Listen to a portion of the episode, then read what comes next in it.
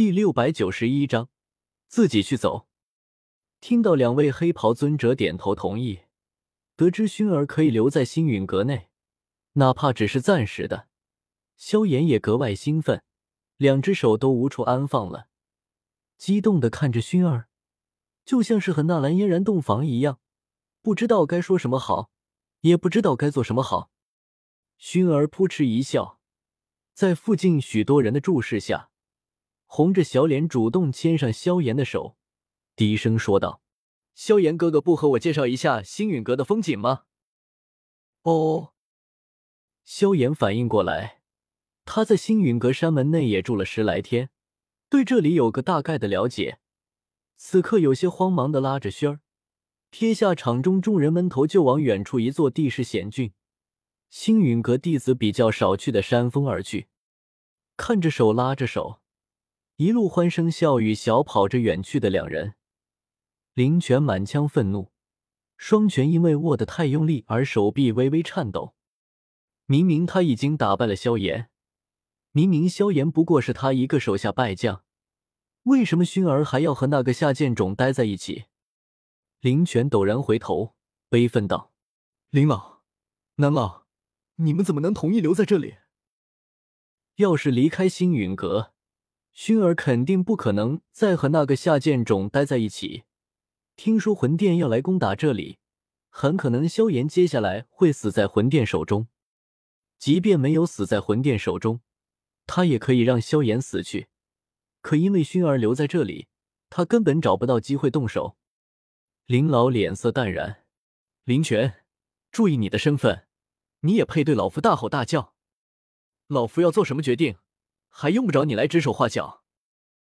好，好，既然你敢做这个决定，薰儿小姐要是出了什么事，这个责任就你们去背吧。林泉气得都快要发疯，那种明明赢了却输了的憋屈感，让他很想将眼前看到的任何东西砸碎。对两位黑袍尊者也没了什么尊敬。古族很大，内部自然分有许多派系之脉。而林泉和这两位黑袍尊者并不是一个派系的，得罪了也就得罪了。他挥手唤来薰儿随从中的一位古族斗宗，冰冷冷吩咐道：“速速返回族中，将这里发生的所有事情都禀报给长老会，请长老会下令，一定要将薰儿小姐带回去。还有，这个萧炎很可疑，请长老会下令将其诛杀。”是。这古族斗宗拱手领命，当即转身飞天而起，欲要返回古族。然而星陨阁山门位于一处小空间内，这古族斗宗在天空中盘旋许久都找不到出口，场面一度非常尴尬。还是风尊者给他开启空间之门，让他飞了出去。林老瞥了眼含着一张脸，明显还在生闷气的林泉，南老头，你说长老会会不会听他的？自然不会，南老肯定道。然而不等林老反应，又补了一句：“不过很大概率会采纳林泉的意见。”林老无语，这有什么区别吗？不过两人都清楚这其中的门道。薰儿实在太过优秀，偌大一个古族，族人无数，每一代都会涌现许多天之骄子，随便拉出一个放在中州，都足以镇压一世。可与薰儿比起来，那些天之骄子顶多算是一颗星辰，虽然闪亮，但终究只是夜空中的陪衬。而那月亮，自然是薰儿。薰儿的斗帝血脉浓郁程度是千年，不，堪称是万年内古族第一人。连他父亲，如今的古族族长都远不如他。如此资质，堪比数千年前萧族的萧玄。是有希望成帝的，成帝这两个字足以让斗气大陆任何人疯狂，哪怕是古族长老也不例外。那些老家伙一个个都打着“肥水不流外人田”的注意，都想要薰儿嫁给自己的子孙。要不是怕薰儿父亲动手杀人，估计某些长老都想自己把薰儿给娶了。林泉对薰儿的态度如此狂热，不只是因为薰儿姿色倾城。林泉心生爱慕，更多的是他背后的长辈在推波助澜。薰儿若是成为斗帝，古族将君临天下，以往和古族平起平坐的药族、炎族、雷族、灵族什么的，以后统统得跪倒在古族面前。这是多么庞大的一份利益！甚至薰儿成了斗帝，能不能让他拉自己一把？先帝带动后帝，让自己也跟着成为斗帝。在古族那些长老眼中，薰儿早已经不是一个人，而是一块巨大的蛋糕，是自己将来成为斗帝的契机。那些古族长老为了争夺薰儿，自己内部都已经快打出狗脑子来。此刻，萧炎一个外人忽然冒出来，试图拐走轩儿，自然会引来所有古族长老的敌意。啧啧，这小子要倒大霉了！南老头，你说他能不能撑过去，抱得美人归？林老一脸幸灾乐祸，偏头看向南老，笑得脸上的褶子都跟着摇晃。南老看得一阵恶心，别过头去不理会他。薰儿在他眼中就和自己孙女差不多。有这样拿自己孙女开玩笑的吗？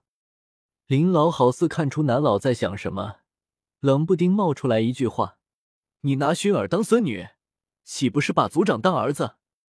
好啊，等老夫回去了，就告诉族长，说你把他当儿子看。